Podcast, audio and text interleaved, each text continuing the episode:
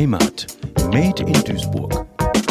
Eigentlich ganz gut, weil Münzeraner ist ja so ein bisschen zurückhaltend, westfälisch geprägt. Ruhrgebiet ist eigentlich mehr geprägt durch, andere, durch einen anderen Menschenschlag, der mir aber unheimlich gut gefällt. Und ich denke, dass die Leute hier ehrlich sind, offen und nicht so versnobbt wie in Düsseldorf zum Beispiel. Da haben die Düsseldorfer noch eins abgekriegt. Aber entscheidend für den westfälischen Zuwanderer ist das Zusammenleben an Rhein und Ruhr.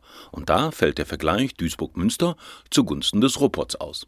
Münster ist anders als Duisburg. Münster war früher viel konservativer, inzwischen durch die Studenten hat es sich entwickelt. Die beiden Städte hm, haben vielleicht Gemeinsamkeiten, aber ich denke mal, die Menschen hier sind multikultureller, offener, und das macht auch den Reiz aus. Und nicht nur Münster ist grün, sondern auch Duisburg. Klar, wo es dem Ex-Münsteraner am besten gefällt. Ja, besonders im Süden, in Wedau. Von der Infrastruktur ein wenig vernachlässigt, weil Geschäfte äh, muss man suchen. Mal schauen, wie das neue Projekt jetzt an der Sechseen sich entwickeln wird, ob da ein bisschen mehr Leben reinkommt.